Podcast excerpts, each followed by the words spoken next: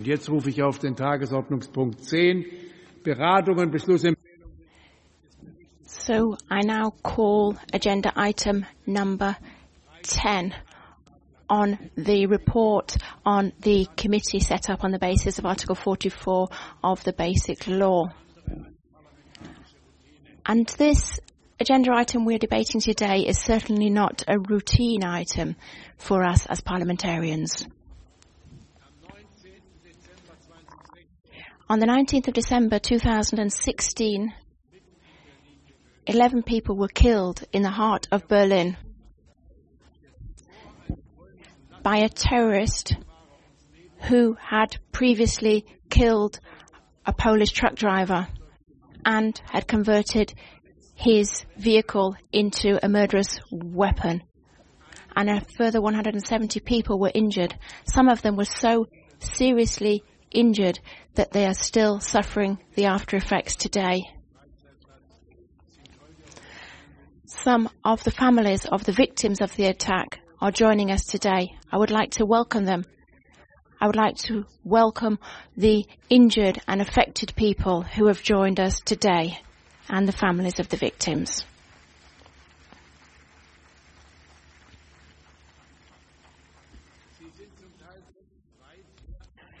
Some of you have had a very long journey today. And we will have the opportunity to talk directly later on. I would like to say to you and your families, along with the other families and victims and the injured people, that we as a parliament would like to express our very heartfelt condolences to you. The attack which took place at the Christmas market on Breitscheidplatz is something which is etched into our memories. Firstly, because so many innocent people lost their lives. So many people were injured. So many people traumatized. But also because the aim of this attack was so terrible the attacker wanted to dis- destroy our way of life and wanted to create havoc shortly before Christmas. And we also remember this terrorist attack because it threw up so many questions. These questions were very pa- painful and the most painful amongst them is why was it not possible to prevent this attack? Even though the attacker was known to the security authorities as a dangerous individual. On Monday, the Committee of Inquiry presented its report, and today we deliberate on this report. We have 60 minutes available for this debate, and I hereby open the debate. The first speaker will be the chairman of the Committee of Inquiry, Mr. Klaus Dieter Gröhler from the CDU-CSU.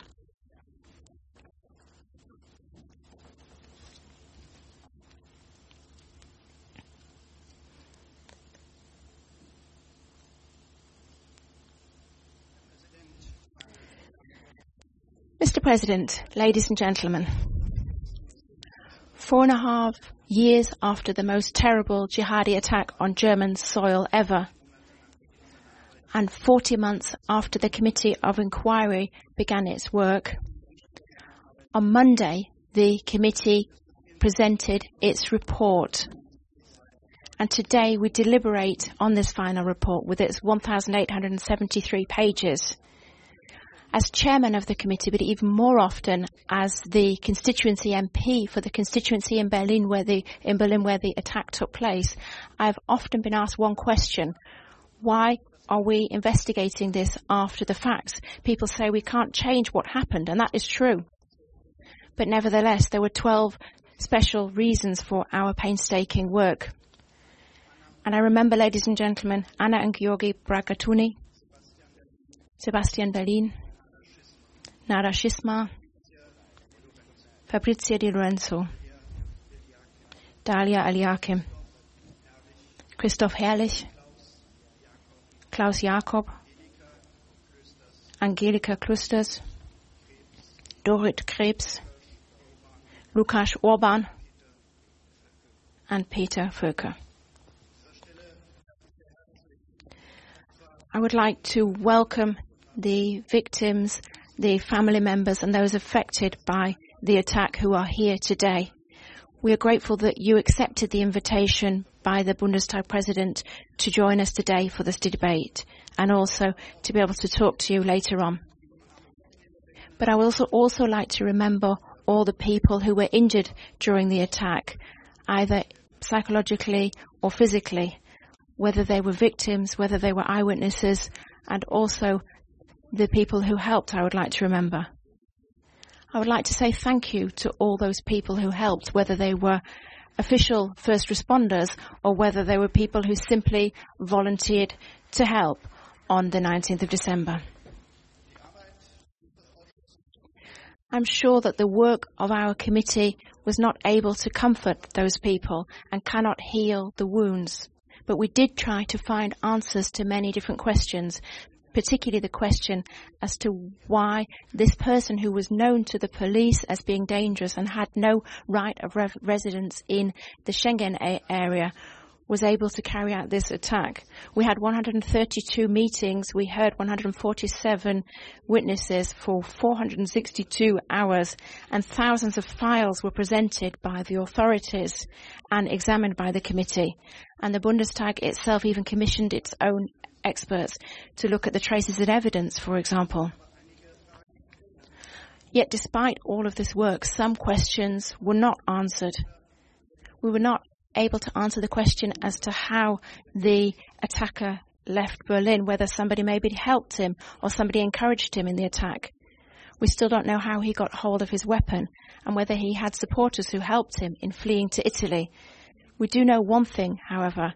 We know that there were individual and organizational mistakes which were made both before and after the attacks. There were errors of judgment, there were structural and staffing problems, and there was a lack of communication both at federal level and at the level of the Länder.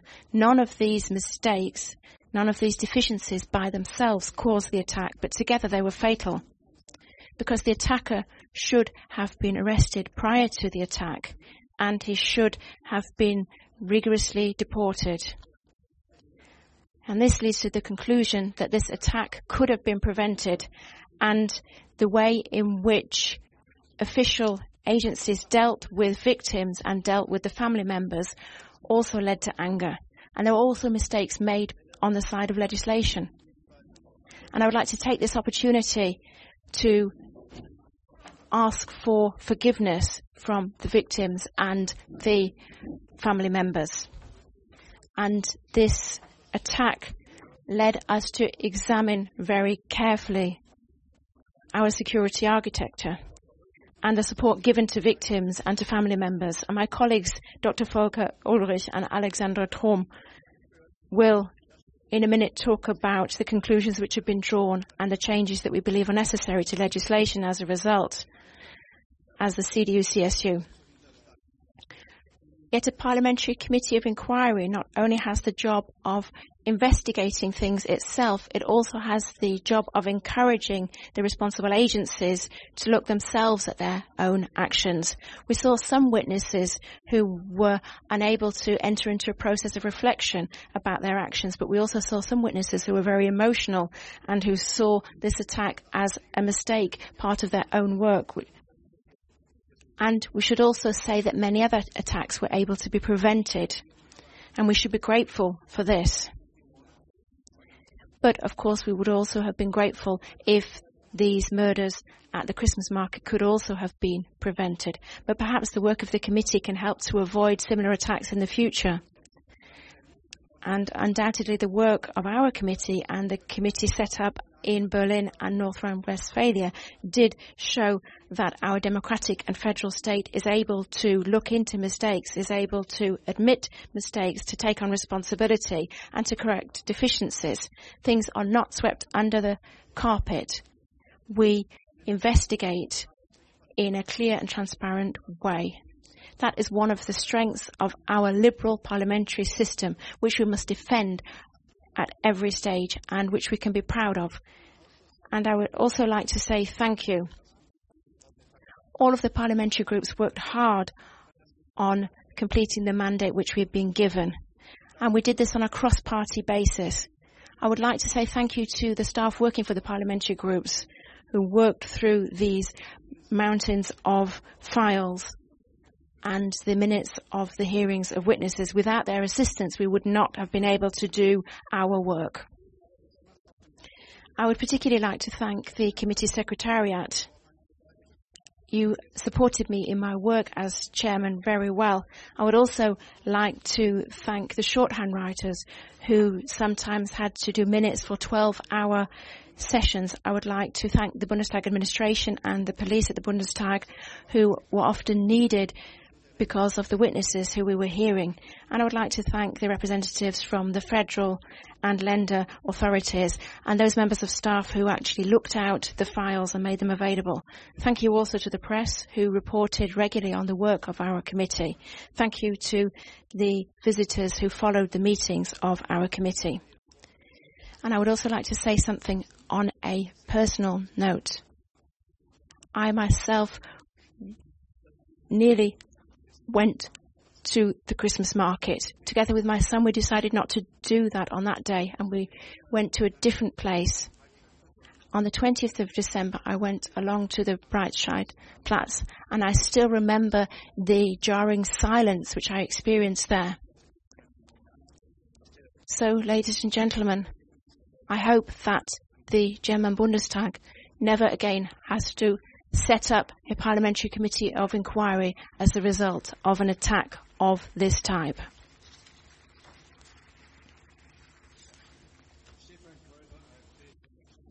The next speaker is Mr. Stefan Keuter from the AFD Parliamentary Group.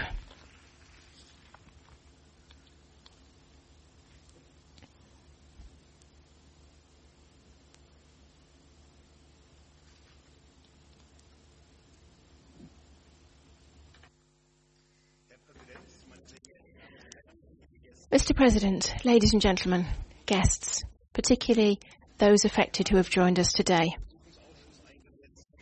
We set up a committee of inquiry and when we look back to the beginning of the electoral of the 19th electoral term, we must think about what the idea was behind this parliamentary committee of inquiry.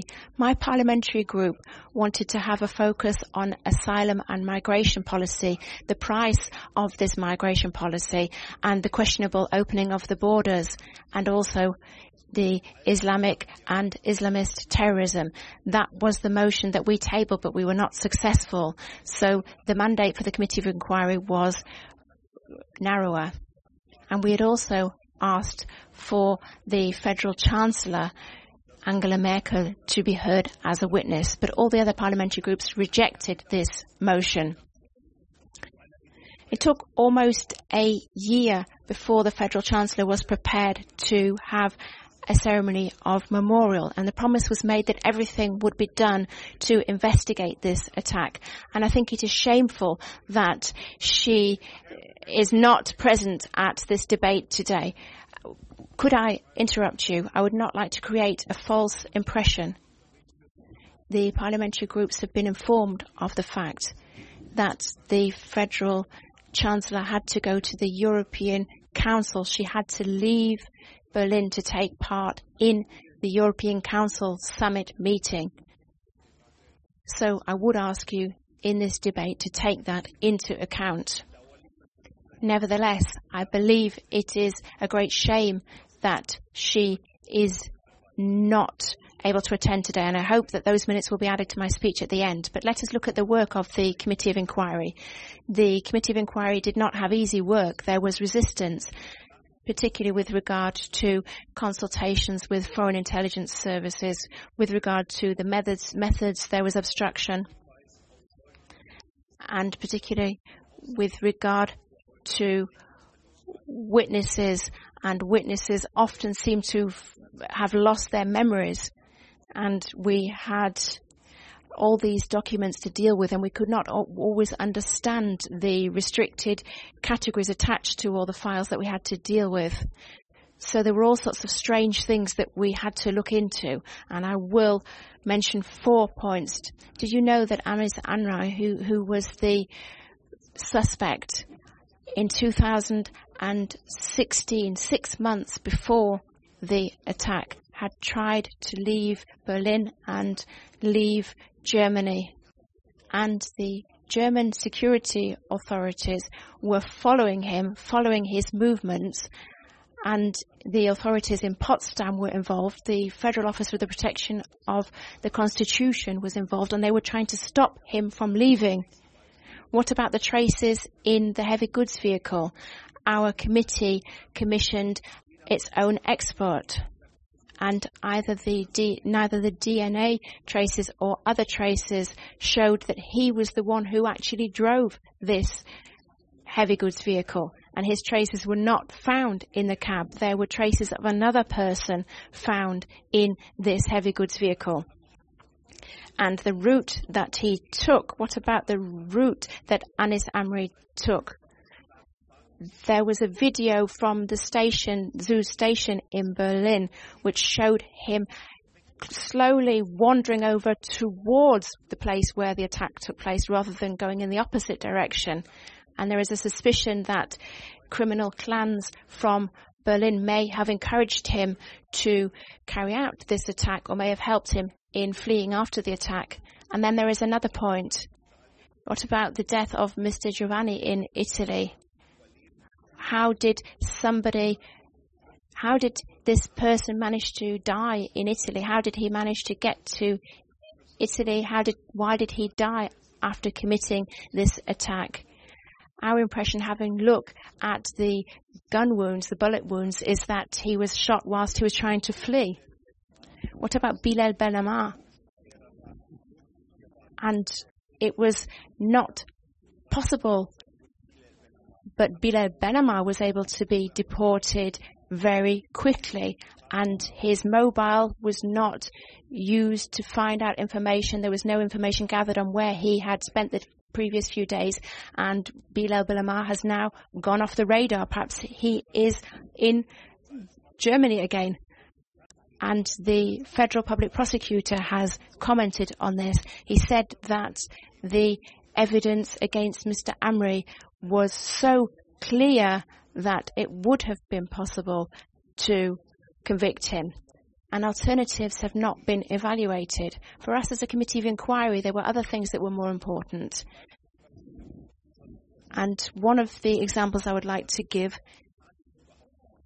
is the fact that further information was not gathered and the pistol which Ms. which Anis Amri had on him was not even collected afterwards. Was this the weapon that was used to actually kill the driver of the heavy goods vehicle?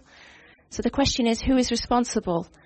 And we came to the conclusion that it was the federal authorities and the Länder authorities who helped to lead to this attack. And there was a lack of political motivation to clarify the facts afterwards. And there was a lack of motivation to get rid of, to deport people who were categorized as being dangerous. And the SPD Green and Greens and Left Party in power in Berlin left a vacuum in the security architecture. And no, the attacker was not a case just for the police and he was not a lone wolf there has been an international arrest warrant against a person since 2017 who is likely to be somewhere in North Africa. How, could this attack have been prevented? Yes, it could have been prevented what led to this attack, the open borders, the policy of open borders. This was a historic mistake, and unfortunately, the committee did not talk about this sufficiently. There are other attempts to explain these events. At the beginning of 2017, the Spiegel magazine talked about an attack in Libya where terrorists were killed. And we asked whether maybe it was the communication of Anis Amri which had been intercepted, which was used to gain information, which was then used in this attack. So was this collateral damage caused by the work of our intelligence services? Our Federal Chancellor made this promise, but this promise has not been kept. Madam Chancellor, you should be ashamed. I can only express my condolences, my sympathies to the victims and their families on behalf of my own whole parliamentary group. And I ask all the victims, all the families for forgiveness for the, the mistakes made by our government and by the security authorities. And I bow down to you at this point.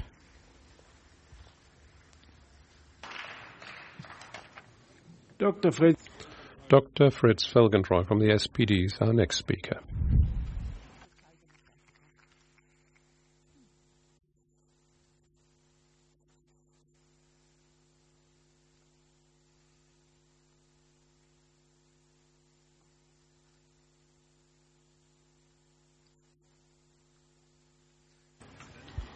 Mr. President, ladies and gentlemen, dear guests who uh, we have invited as the relatives of those who died on Breitscheidplatz and also as the victims and dependents, I thank you for being here and taking up our invitation because this has been an irretrievable loss of yours that has been with us for those past years as we conducted the work in our committee of inquiry. Now, today, when we look back on our work, we see a coherent picture of what has happened. Ambiguities in some details, but they only slightly affect the overall result. But at the same time, we're far from being able to finish our work now with a sense of satisfaction. Quite the contrary is true. We have uh, a sharper awareness now of um, the inadequacy from you know, the claim of any domestic policy to guarantee security for people in a country. In a free country, this state will never be able to do full justice to this claim, but certainly not in a dictatorship either. The task of our committee was to understand how Anis Amri was able to commit his murderous crime and how effectively the responsible authority authorities investigated the crime and eliminated the shortcomings. We've presented a comprehensive report on the result of almost 150 hearings and 450 hours of taking evidence. And the chairman of our committee, Mr. Gröhler, has presented that report to the President of uh, Parliament on Monday. So I would like to concentrate on the key insights from the point of view of our parliamentary group, the SPD. It's absolutely clear that the special situation of 2015 and 2016 favored Amri's plan. The immigration of more than a million people within such a short period of time has overwhelmed the border guards, the Federal Office for Migration and Refugees, the federal police forces, the state police forces, the Federal Criminal Police Office, and also the Office for the Protection of the Constitution. They were clearly overwhelmed by this work, and the fact that among hundreds of uh, or thousands of people who search a better life, there would also be terrorists. That had been recognized as an abstract danger and also confirmed by the horrible attacks in Brussels, Paris, and Nice. And it was possible to identify individual suspects, um, and uh, the number of uh, suspects in the list of the security authorities also increased massively. But capacities were not there. Everyone was overloaded, overstretched, and it had a direct impact on the cooperation between the different security authorities. Now, for the intelligence services and the police authorities of the Federation to work together, um, a joint terrorist uh, counterterrorism center had been established in Berlin and um, has, has, already existed for 15 years. Amri, Anis Amri had been discussed here 11 times so responsibilities were discussed, were clarified, measures were considered and evaluated, but unsuccessfully so. So he slipped through the meshes of the nets that were actually supposed to stop him. That was a miscalculation uh, that no police force will ever repeat in Germany. Amri eked in existence in Berlin as a drug dealer. In the minds of the responsible officials, the image uh, of a terrorist threat uh, paled before that of that petty criminal of of which there are hundreds in a big city. So nothing changed in the assessment of his dangerousness, but he was now taken much less seriously. You know, someone who could be dealing drugs and still be a violent, violent Islamist, this is something that very few could imagine. But someone in North Rhine-Westphalia, the State Office of Criminal Investigations, could imagine, and they know, and we know now, but it is too late for the 12 people you mourn. It gives me therefore no peace that the criminal phase that critical phase in autumn 2016 when the Berlin police were there would send the legal basis for the police surveillance of Amri had expired and was never examined whether the Federal Office for the Protection of the Constitution could have stepped in instead. Legal requirements were fulfilled, but uh, would anything have been changed? If had, would he have been stopped if the police officer would have taken over the case earlier or the protection of the Constitution Office a little later? We will never know. Now, what we can rule out is the assumption that the then president of the Office for the Protection of the Constitution voiced, Mr. Maassen, who said it was a pure police case. In reality, um, they had been dealing with the case since spring 2016. Amri was involved in an Islamist network in Germany. He was still in contact with an IS mentor who liaised, liaised with him from Libya while he was carrying out that crime. Many weaknesses that Amri exploited in order to remain safe from prosecution have now been remedied in the Joint Counterterrorism Center. Greater commitment is now, has now been achieved. Uh, there's a new risk management working group which improves the ability to correctly assess imminent danger. The basis for this is uh, a risk assessment tool referred to as RADAR-iTE, which the police have been using since 2017 and what's even more important is the increase in personnel in state security and intelligence at various levels, both at the federal government level and in the Länder. Berlin, in particular, has made great strides ahead in this area, and uh, it has established its own counterterrorism center. And I need to thank our colleagues uh, for making that possible in Berlin, also the Secretary of State. Now, on the evening of the attack, the Berlin's emergency forces were able to promptly control the situation on the ground, to take care of casualties, and they worked uh, in line with applicable law. They behaved correctly towards people, but they didn't express an awful lot of empathy. They were often too formal. You know, someone who's missing their parents need not be lectured on what standards need to be followed in identifying a body. So, in order to improve that, to cater to the needs of the victims. Uh, federal and state governments have appointed now commissioners to also advise those people, but also provide assistance to authorities. And precisely how Amri fled from Berlin, where he got his weapon, now that's something the committee was unable to clarify. It probably won't be possible ever to find out anymore, but um, all substantial traces have been investigated. Um, it would have been also an exaggerated claim to be able to to claim to be able to come to completely clarify every detail of what had happened. The federal government and its states complement each other in that work, and um, we are not leaving people the opportunity ever again to wreak havoc in that uh, order of magnitude. Our last witness, in fact, himself is from the Islamist scene in Berlin, told us he would never have thought such an attack would be possible in Germany, but it has become possible.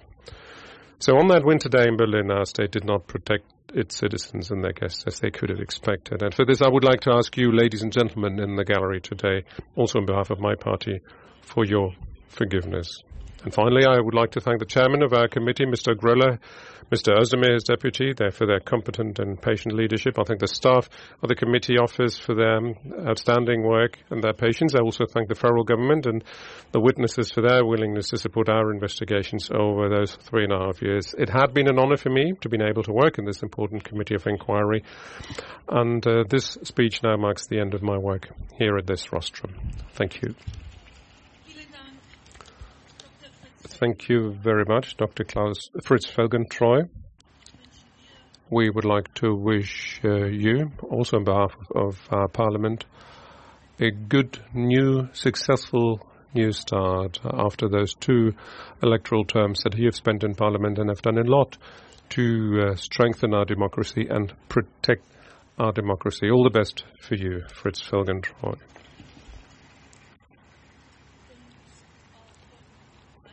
And also, can I say on my behalf that I would like to welcome all of you guests on the visitors gallery. The fact that you have taken up our invitation to join us here today for me is testament to your trust that you have in our democracy. A sign of trust, but also a sign of an expectation that we will responsibly deal with this horrible act of terror. And I think and I hope you feel that uh, this has always been very important to all of us here in Parliament. It has affected us all, and for years now, we have been trying to draw the right and the best conclusions, and I'm already looking forward to meeting you a little later on today for a personal meeting. And with that, we would now like to continue with our debate. The next speaker for the FDP political party is Benjamin Strasser.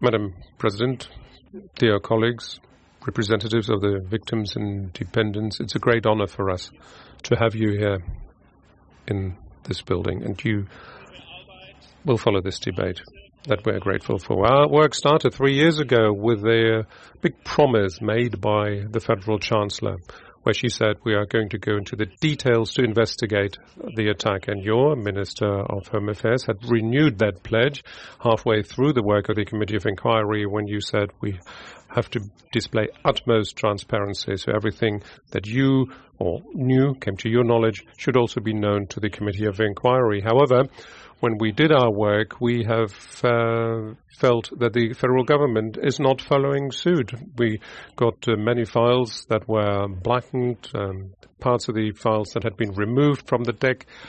Um, like, for instance, also the um, the information on the informal uh, contact or informant of the local Berlin mosque in that case was not given to us, and that has led to a situation where we were not able to leave no stone unturned as we were supposed to. So, unfortunately, this is also one of the results of our work in the Committee of Inquiry.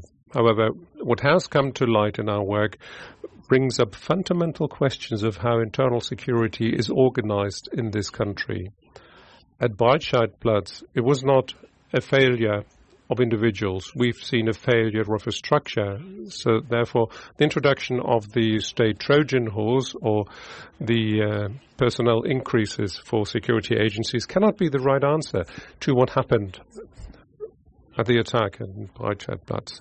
After the NSU scandal and after Breitscheidplatz, now we finally need to approach this systemic failure. And this systemic failure must be fixed by making structural changes, dear colleagues. Because in Germany, we have 40 security agencies. Now, many of those in the federal states are too small to be in a position to perform the tasks that they are supposed to. Now, one example of our work in the Committee of, Expiry, uh, of Inquiry was uh, the um, State Office uh, for the Protection of the Constitution in Mecklenburg, Western Pomerania, with only 40 people. For many years, law and legislation was not followed accordingly, and any of these supporters and uh, accomplices and information that of Anis Amri was not passed on to the police by the agencies. In fact, police work was undermined by that agency. Ministries and parliaments were not being informed about what was happening. So it was a life on its own of that local security agencies. This is not tolerable, and this is why we need to bring about legislation in order to beef up the state control of internal security agencies. This is one of the findings of our work, and already we've made a specific proposal to institute a commissioner for the control of security agencies. But structural deficits were also seen in how um, informants from the extremist uh, commu- communities were handled. Uh, 70 informers uh, from four different security agencies that had no idea of what was going on. Eight unofficial informers who were attached to uh, Amria who allegedly have not known anything. There was only one institution that yielded information that was not taken seriously by other agencies, uh, where an informer had been uh, supported for 15 years, tolerating crimes that this person has committed. And I want to have such a person here in our system, but you need to understand we need a legal foundation for those confidential informants um, in averting danger and fighting dangerous situations. And this is also one of the findings that we, our work in the Committee of Inquiry has yielded. Now, many things could be said about how security agencies are able to uh, carry out valid analyses, and I agree with Mr. Felgentreu when he says um, um, un-Islamic behavior is one of those cases, and it seems that expertise is unequally distributed across Germany, and it was a mistake that uh, encrypted telegram chats of uh, the perpetrator have not been uh, investigated. That's a structural problem that this has not been possible, and therefore we need to address that with structural reform. But finally, I'd like to address you, victims and uh, dependents of victims, of how you were being dealt with after the attack. This is shameful for all of us. I must say that we're not well prepared for terrorist attacks when it comes to empathy and displaying respect and support to victims and dependents. I do not personally think that um, designated commissioners for victims is enough.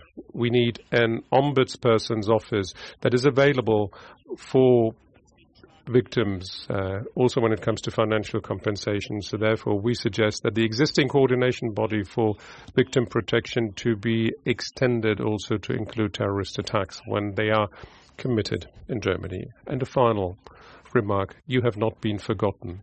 And I can say that also is true not after this terrorist attack. In other countries like Spain or France, we've seen they've been dealing with the victims better. The 11th March is the European commemorative day of victims of terrorist violence. And I think it would suit us well if we also commemorate that day here in Germany, the 11th of March, as a national day of remembrance of victims of terrorist violence, no matter whether it was the NSU, the victims of Istanbul, or the victims of Breitscheidplatz. We will not forget you. Also, once the work of the Committee of Inquiry has come to an end. Now, following the NSU investigation, we have squandered the opportunity for structural change. One of the pledges of the federal, federal government of Germany is still uh, pending because you, Minister Seehofer, said that you are going to follow in detail what the results of the Committee of Inquiry will yield. Now it will be up for your successor to draw the right conclusions and make structural changes. What I can say and pledge to the future incoming federal government, government is that when it comes to the structure of security services and parliamentary control and better victim protection in our country, you will always get our support from the Free Democratic Party. You can always uh, rely on us, and we must draw the right lessons from that. Thank you, Benjamin Strasser.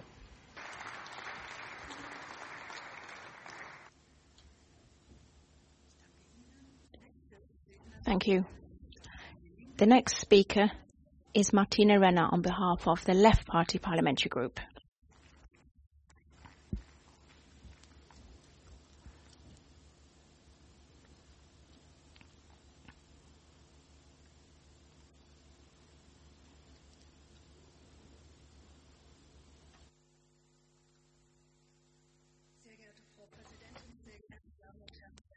Madam President, members of Parliament. The first parliamentary, parliamentary committee of inquiry in this electoral term had the goal of investigating thoroughly the attack which took place at the Christmas market at Breitscheid The idea was to give concrete information on the mistakes made by the security authorities, and our mandate included making proposals to improve this work in the future. A promise was made to the families of the 12 people killed and all those people who suffered as a result of this attack. And we wanted to support the fulfillment of this promise we found that the perpetrator of the attack was involved in Islamic networks beforehand. He had close contact to people within the scene. And he tried to get what he needed to carry out the attack. And he waited for months to be able to carry out this attack. And those responsible in the authorities were aware of this but did not act in time. With regard to the offices of criminal investigation, both at Länder level and at federal level, they did not take the necessary mistakes. And the intelligence services had more information than they admitted, either directly after the attack or today. The perpetrator did not act by himself. He was trained and given financial and logistical support in Germany before the attack. He was not a lone wolf. And the democratic opposition within the Parliamentary Committee of Inquiry has come to these conclusions. That is the work that we have done. But the security authorities are sticking to this picture of a lone wolf attacker. Why are they doing that? This is a false belief, the idea that the attacker was a lone wolf. And if we stick to this belief, we will not be able to prevent future attacks. This idea of a terrorist acting by himself within a vacuum is a dangerous idea. It was dangerous before the attack, and it has prevented thorough investigation after the attack. The idea that he was a lone wolf and that he was spontaneously radicalized is wrong. We're talking about structures which exist throughout Europe, and he was able to gain access to weapons. These networks allow attacks to be prepared the security authorities need to change the perspective they have of terrorist networks and structures. As long as they fail to do this, we will not be able to prevent attacks of this kind. What about the authorities responsible? What about the authorities that were meant to provide information to the Committee of Inquiry? But we faced obstruction at every step on the way. And we saw this within the Committee of Inquiry. Unfortunately, the intelligence services are sometimes actively supported in this by some parliamentarians, and that obstructed us in the work of the committee. And I'm sure my colleagues see this in the same way. We need to ask, whose side are you on as members of parliament? Sometimes my impression was that you were not on the side of parliament. But even despite this obstruction from the federal government and from parts of the parliamentary groups supporting them, we were able to gain far more information from the intelligence agencies than they wanted to make available in the first instance. And it became clear that information was not passed on to the relevant security authorities. And the attacker was more or less surrounded by informers this is something we found out. And this is something we're familiar with from right-wing extremist terrorist networks. We do not believe that the system can be reformed as it is. And the first step to improving this situation is to have an office for the protection of the constitution which does not have intelligence service type powers. And the relationship between parliament and government in the context of parliamentary committees of inquiries has deteriorated over the past few years, I have to say. Files have not been av- made available. Witnesses have been prevented from testifying. And the arguments have been given of things being necessary to protect our state. But what could be more important to protect our state than to do everything to uncover mistakes made by authorities? And remembrance, proper remembrance, means never finishing investigations of what happened. It means meeting the expectations of the victims and their families. Three years on, I would like to express my sympathy to the families of the victims and the many injured people. Some of them are here today. And in the next electoral term, Parliament will still have a task to do in the name of remembrance of these people, our parliament will have the task of improving the structures of the security authorities. The tasks will be also to improve the rights of victims. And we also need to change the legal framework for parliamentary committees of inquiry to improve the situation in terms of them being able to enforce their rights. Thank you very much. Martina Renner.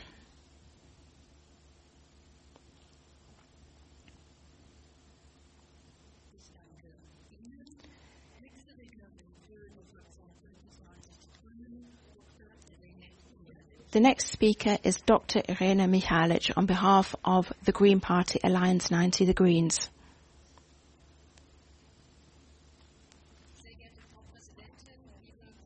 Madam President, colleagues, guests, today the Parliamentary Committee of Inquiry on the worst Islamic attack which has ever taken place in the history of Germany is being finished. After three years, many questions have remained unanswered, but we were able to come to three main conclusions. Firstly, the Federation and its security authorities bear a great deal of responsibility. The federal level pointed the finger of responsibility in all directions to Berlin, to North Rhine-Westphalia afterwards, was, but was not prepared to point this finger of responsibility at itself. And if the Center for Counterterrorism had correctly evaluated the danger posed by Anis Amri's, then the attack could have been prevented and there were the indications out there, but they were not taken seriously. Conclusion number three, Amri was not a lone wolf. He was part of a jihadi network with a direct connection to the Islamic State. And even on the day of the attack itself, he met other people classified as dangerous individuals for several hours. So there may be other people who supported him in his attack who knew about it who are still at large. And that represents a danger, ladies and gentlemen. Conclusion number four. Anis Amri was not purely a matter for the police. Hence, Georg Maaßen, as the head of the Federal Office for the Protection of the Constitution at the time, repeated this idea as a mantra. But why? We know why today. Files were found shortly before the end of the work of the Committee of Inquiry, which should have been given to us three years earlier. And now we know that the Federal Office for the Protection of the Constitution was investigating Anis Amri as early as 2015. But this did not this was not successful in preventing the attack. And after the attack, the authorities only looked at what was necessary to confirm that he was a lone wolf attacker with regard to the traces, looking at the patterns of movement of others, looking at all the information, looking at who helped him. They did not turn over every stone. They simply said the perpetrator, the attacker is dead, so the case is solved. That is not true, colleagues. The case is not solved. There are so many unanswered questions, and these unanswered questions are a wound which still needs to heal. But there is good news. We can do this if we learn the necessary lessons. The lessons which are listed in our final report. We need to learn the lessons. This is what we owe to the victims and to the families. And we express our deepest condolences to them. And I would also like to thank the other members of the Committee of Inquiry, particularly the Democratic Opposition and also to the staff members involved. Without them, we could not have done this work. So thank you very much. Thank you very much, Dr. Irene Mihalic.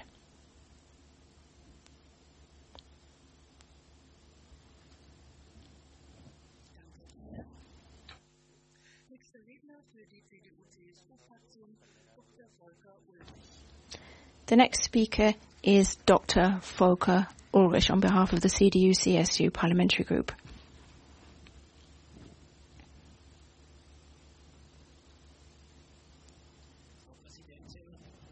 Madam President, ladies and gentlemen,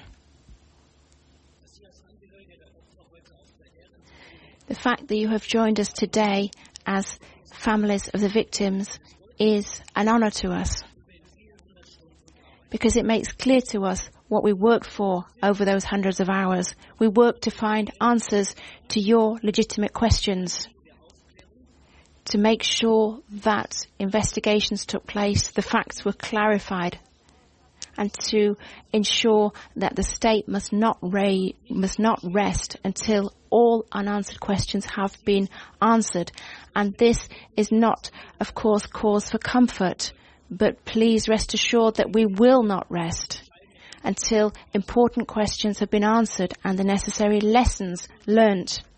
And the first thing which motivates us was the way in which the families of victims were dealt with.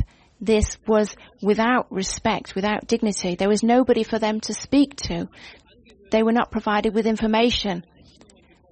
And some of them actually received bills from the state for autopsies, etc., which have been carried out. This is something we should really be ashamed of, and I would like to ask for your forgiveness for this. But lessons have been learnt. The position of a commissioner for victims has been set up, and reforms to compensation law have been made, and a lawyer for victims has been set up as a position. And this shows that in the future, the state must not leave victims alone. There needs to be more support for victims. But the question which arises in this debate and during the hundreds of hours of our work is, could this attack have been prevented? And there can be no absolute truth in answer to this question. Nevertheless, it is clear that numerous mistakes were made. Errors of judgment were made, both within the structures, but also very personal mistakes and errors of judgments. Without us being able to say that one person was responsible for the attack. What about the fact that the attacker was able to enter Germany? He had already been prosecuted for a serious crime in Italy. But nobody knew that because this information had not been fed into the databases. And so our committee has made clear that within the Schengen area, within Europe, we need a better exchange of information between security agencies. And over the past few years, this demand has already been fulfilled. So I would ask you to take that into account. Nevertheless, other measures to end his residence in Germany were not taken. Even on the basis of the legal framework at the time, it would have been possible. So it's not just about changing the legal framework, it's also about enforcing the legal framework which already exists. And we've made further improvements with regard to the exchange of data and also with regard to a new central register for foreigners. So the responsible authorities need to use the rights and powers that they have when people pose a danger to society to make sure that they can be forced to leave the country. And we also need to note that it was clear that this attacker was dangerous. It was clear that he has had Islamistic beliefs. And a mistake was made. He was believed not to be a potential terrorist because he was dealing drugs. So in autumn 2016, the observation was ended, and that was a fatal mistake. He was talked about at the joint anti, the joint counterterrorism center about 12 times. Have lessons been learnt from this? Yes, the organization of the joint counterterrorism center has been improved. The methods of reporting are better. Minutes are better but also with regard to evaluation of dangerous individuals. Improvements have been made. Up until this attack, evaluations were carried out on the basis of evaluating individuals, and that was what led to these mistakes. And now evaluations take place on the basis of 73 different individual things which would improve things and improve the way in which dangerous individuals are observed. So this is one of the lessons which has already been acted upon. But there is another question. Why did the attacker not get arrested? He had committed crimes, violent crimes, drug dealing, fraud. And each of the crimes individually perhaps was below the threshold to be able to arrest him. And there were mistakes made in the evaluation. But now there is a procedure which allows different crimes to be collected together and where people have committed various crimes, it is possible to put them in to pre-detention and also to allow people to be deported.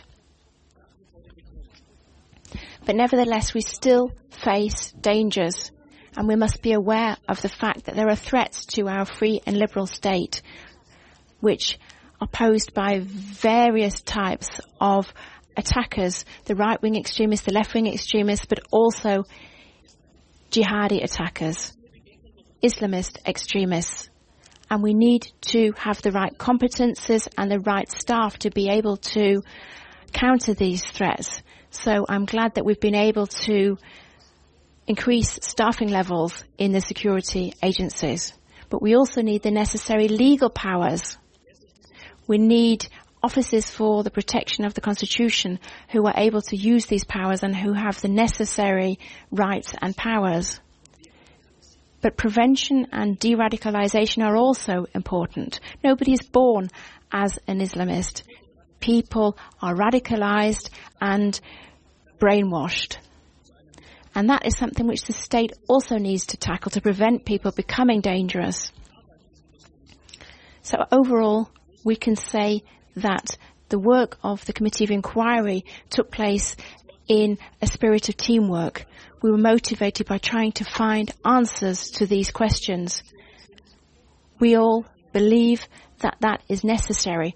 We believe that we owed this in particular to the victims and the families of the victims. And once again, we express our condolences to them. Thank you very much, Dr. Volker Ullrich.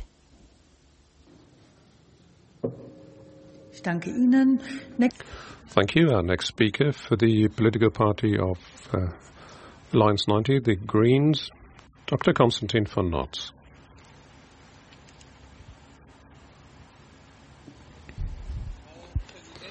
Madam President, dear colleagues, dear family members and relatives of the victims, we can can't barely fathom the extent of your mourning, your pain and your darkness that you feel as you have lost loved ones. You were yourselves possibly physically or mentally injured. And it's with great gratitude that we can welcome you here today. It is you that we owe our heartfelt solidarity and condolence. Now, we know what the first responders have done, the emergency forces, the police uh, on the ground. And that crime at the time also left their imprint on their minds. We also are obliged to thank them as well. Now, our committee has attempted to investigate the background of the terrorist act committed at Breitscheidplatz. How could it possibly have happened? And many people have talked about that. The person who has been known to the authorities as an Islamist, uh, who had been surveyed, who at the same time was able to commit the worst Islamist attack in German history. And we, as representatives of the oppositions, the Green Party together with the left and the FDP party, have always tried to uh, leave no stone unturned and really try and dive, deeply dive into all the matters and cases of evidence at hand. But I must say that there are many questions, and many questions have remained for which we have not found an answer that remained unresolved. And this is certainly not something that will let us rest. But there's one more thing that I'd like to pick out. The informers. Now, be it the Oktoberfest attack, uh, the RAF murder of Mr. Buback, the NSU or here at Breitscheidplatz. Uh, confidentiality and protection of sources is a good and right thing to do. But after those grave terrorist attacks that we've seen here, we have not been able to invest to investigate the documents. Uh, we couldn't hear the witnesses or the uh, officer in charge of the informers. This is a massive obstruction of our work. We are a parliamentary committee of inquiry which derives its authority from the Constitution, but the federal government uh, has withdrawn critical information. This is not acceptable at all, ladies and gentlemen. And finally, and this is something that has been said before, the way the state deals with victims and their dependents of uh, terrorist attacks and in disasters whenever whenever they occur in the country needs to change we have uh, heard stories that were breaking our hearts when they talk to us about how they have experienced their interactions with the state. I'd like to thank Kurt Beck, obviously, for his work, but still, way too often we are missing the uh, support, be it the NSU, the Halle case, the crash of the Germanwings jet. Uh, we are missing an orderly and and well organized, uh, empathetic dealing with people and victims and their dependents. Uh, this needs to change, and we need to reach out the, to those people who have undergone those terrible events in their lives. Thank you very much. Thank you, Dr. Konstantin von Notz. Thank you. Our next speaker for the SPD parliamentary group is Mahmut Özdemir.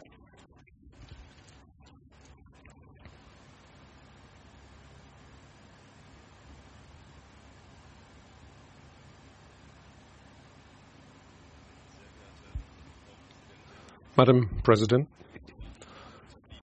ladies and gentlemen, uh, victims and dependents, ladies and gentlemen, also for those of you who have uh, sustained uh, loss, because that loss that has occurred to you, part of your personal lives, well, at the same time, it has been it has been part also of the political history of this country, and it also has become part of our working history in the Committee of Inquiry. We owe this work to the dignity of the victims, and this is how we did our work. Your losses have left deep wounds. 12 people who lost their lives, 170 people who were injured, have left their imprint as a sore in the history of the free and democratic order of this country. People who had responsibility in the security agencies and parliaments and uh, state administrations are also bearing uh, this burden on their shoulders, uh, realizing that something like this so outrageous happening on German soil. And for those of you who have lost family members and relatives, uh, will never see this wound heal. Now, over time, we will try and make sure to uh, mitigate your pain. Every Thursday, when Parliament was in session, we have always attempted to contribute to this mitigation by working in the Committee of Inquiry for three years, trying to investigate what has happened when a 24 year old terrorist has killed people beloved by others, injured so many. But healing the pain will also only be possible if we address questions openly the balance of freedom and security was just not right. The security pledge of our country was not intact. The security agencies were overtaxed because they didn't have enough uh, people on their staff, something that over this course of Parliament we have uh, painstakingly changed. And my second point is that people with unclear identities must not be able to roam our streets. Anis Amri had uh, dozens of different fake IDs.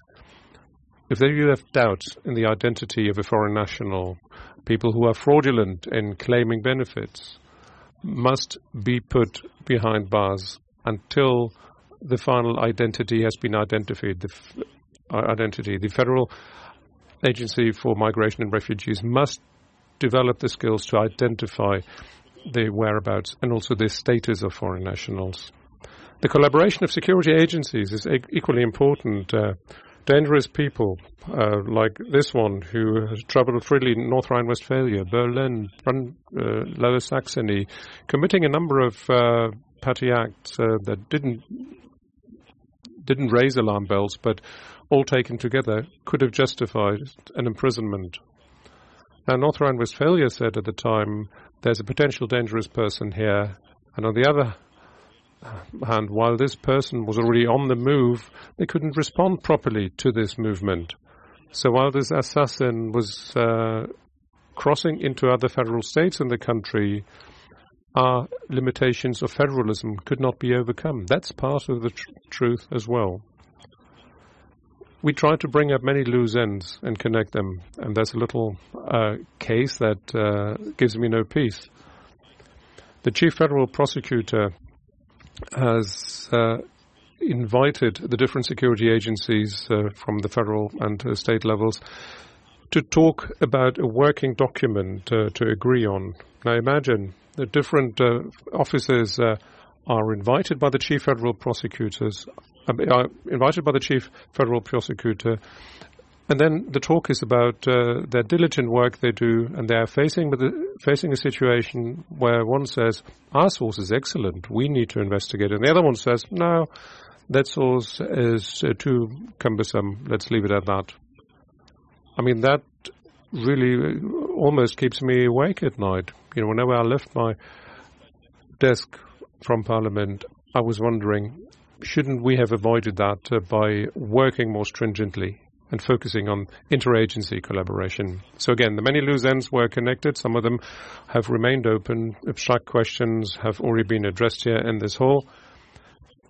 Now, not everything we were able to address uh, in public um, meetings. This is also because uh, the federal government also has insisted on secrecy and confidentiality, which I think would also a mission that we need to address going forward because the federal government has shown us by what they did is that we need to change laws. And wherever they are trying to withdraw into uh, confidentiality, and will continue to do so if we do not change the laws. So legislation needs to be uh, scrutinized and, if necessary, amended. The perpetrator doesn't need to leave, doesn't need to live with the results of that criminal act anymore. We have to. The dependents, family members, um, officers uh, in this country, um, those who have political responsibility need to realize that we were not in a position to protect people in this country. Please forgive us as civil servants because we need to forgive ourselves for what happened. And we must uphold our pledge that something like this must never happen again, neither in Germany nor in Europe. And thanks to good collaboration, it should never repeat anywhere else in the world. I'm humble and I'm thanking you for your work. I thank the victims and their dependents for being here. It was a personal pleasure for me to work with all my fellow parliamentarians to work on that committee. We have been quarreling. We've been fighting occasionally, but with one exception, we have always followed the same objective with priorities being slightly different. So I'm proud of this and I'm uh, in the position to say I'm proud of what we did. It was an honor for me, and thank you very much for all of your contributions here as well. Thank you very much. Thank you, Mahmut Özdemir.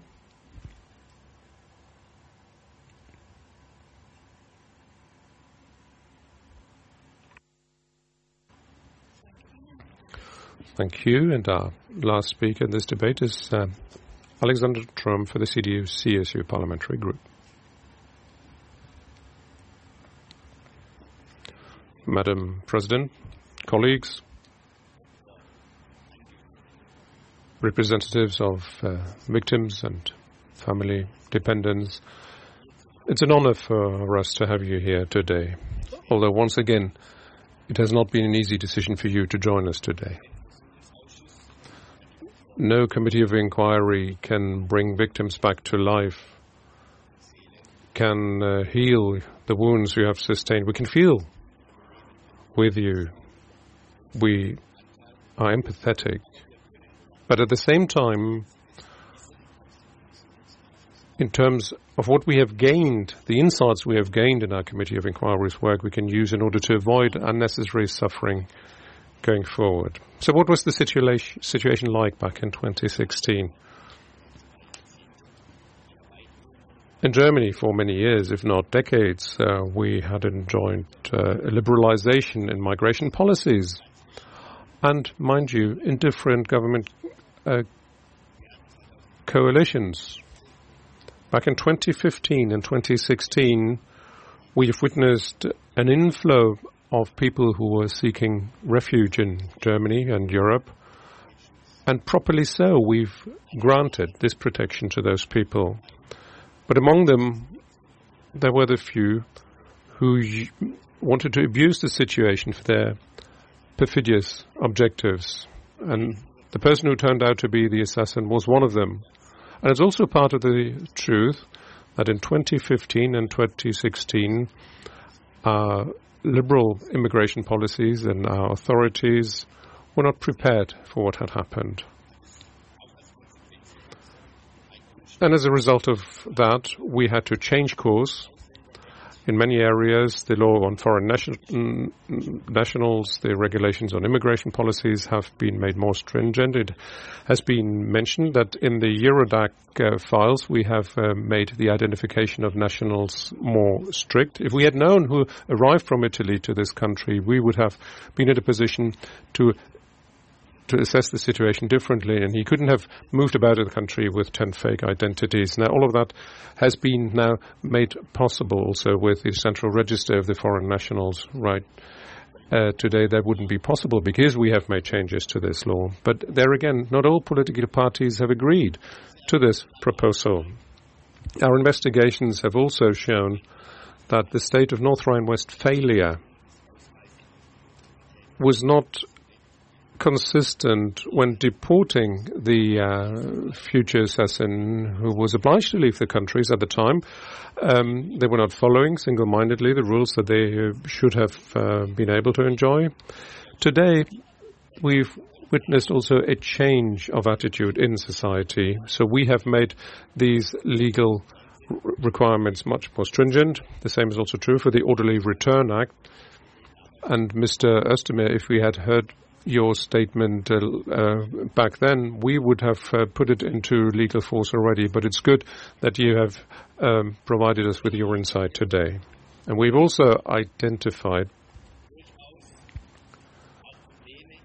that there have been problems in the collaboration of the different executive levels of our federal structure in Germany. There have been state and federal intelligence services, then the authorities for foreign nationals, that led to incorrect assessments on the dangerousness of people, and some lessons have just not been drawn. Now, this has been addressed in the um, Joint Anti-Terrorism Center, where now all the work is being streamlined and also all the work that is being done is minuted and tracked. But at the same time, we had ascertained that there are structural systems in our security architecture in the country. Just to give you one example, we have one federal office for the protection of the Constitution, but 16 different uh, regional ones with a different with different capabilities of uh, performing their work, and especially the small states uh, are facing difficulties there. Especially Mecklenburg-Western Pomerania has been mentioned as a case in point, where the rules were not followed, and that led to different uh, and diverse uh, security and threat perception situation across the country. So therefore, let me come back to what has been said before. Since the beginning of this term of parliament, we've worked in closer cooperation with the regional governments to improve the work of the security agencies. Uh, Thomas de Maizière in the room, who was the former um, Home Secretary, who also came up with that proposal at an earlier point. The state offices for uh, constitution protection needs to be strengthened or must be also merged to become part and parcel of one nationwide internal security agency.